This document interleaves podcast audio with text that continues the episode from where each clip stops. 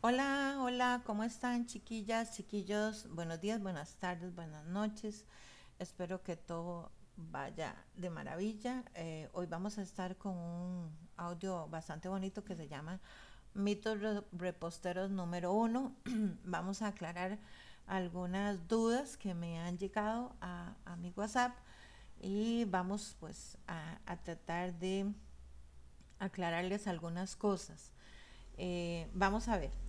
Me pregunta eh, Marixa, Marixa Juárez, eh, que si es cierto que si yo le pongo sal a mis merengues, este, el merengue va a quedar más, más fuerte, con mayor estructura. Soy la profe Gaby y vamos a contestar todos los mitos de la repostería. En realidad no, en realidad la sal, y creo que lo mencioné y si no lo he mencionado voy a hacer un video, pero voy a aclararlo. La sal es un potenciador del sabor. Eh, vamos a ver, si ustedes hacen una sopa y la prueban, eh, uno generalmente dice, no, me sabe agua, no me sabe a nada. Y si usted le echa sal, o sea, le falta sal, voy, echo sal, y en lugar de saber sala a la comida, lo que me va a hacer es potenciar el sabor de las verduras, de los olores, y, empiezo a percibir todos los sabores de los productos que están. Eso es lo mismo que hace la sal en un merengue. O sea, va a potenciar el saborizante, el azúcar, mm, eh, va a potenciar el sabor de ese merengue. Es bueno echarle una pizca de sal, ¿verdad? Porque como hay una regla que también la, puse por ahí, eh, cuando se hace dulce hay que echar un poquito de sal y cuando se hace algo salado hay que echar un poquito de dulce como potenciadores, ¿verdad? ¿Qué es lo que hace robusto o le da estructura a un merengue? Pues el ácido, en realidad son las cosas ácidas y yo creo que también lo hemos hablado, ¿verdad?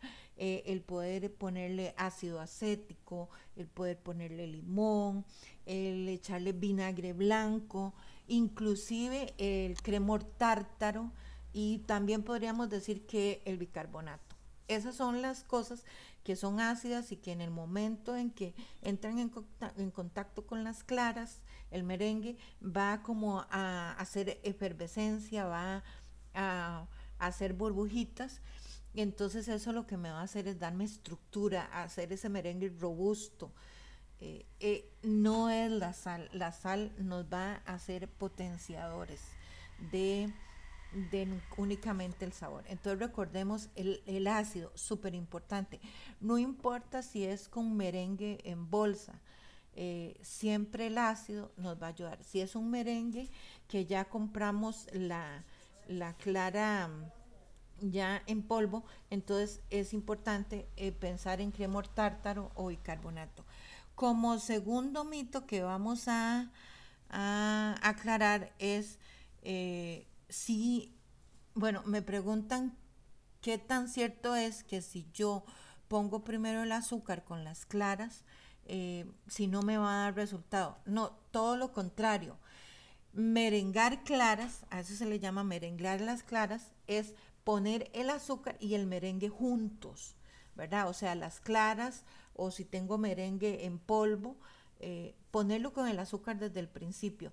Va a costar más, va a costar, un, tal vez no costar, va a llevar un poquito más de tiempo de que ese merengue se levante, pero igual va a ser muy robusto porque va a ser muy húmedo, me va a aportar mucha suavidad y me va a aportar estructura porque conforme va batiendo con el merengue, eh, con las claras, el azúcar se va a ir deshaciendo y nos va a dar este mayor brillo, mayor esponjosidad, mayor estructura y un sabor delicioso. Entonces es importante eh, que ojalá hagamos los merengues eh, con el azúcar al principio, como les dije, igual con el saborizante y el colorante. Cuando la agrego en lluvia, pues es un poquito más, es un poquito como que no se deshace y queda un poquito más grumoso el merengue.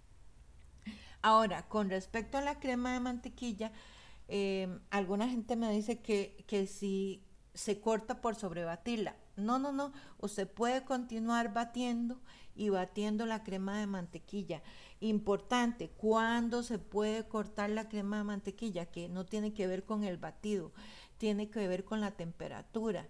Nunca debo hacer una crema de mantequilla con una mantequilla fría o congelada. No tengo que esperar sacarla del congelador o comprarme una y que esté a temperatura ambiente. Entonces, eso me va a ayudar a que yo pueda batir la crema las horas o el tiempo que yo quiera. Sí, lo que sí me lo va a alterar y lo que no me va a dar una buena producción de una buena crema de mantequilla, lógicamente, ¿verdad? Va a ser que esté muy frío. Eh, espero haber aclarado estas tres dudas de estos tres mitos. Si tienen más mitos que yo quiera, que ustedes quieran que yo aclare, pues ya saben, al 71 79 99 57. Igual para mi lista de difusión.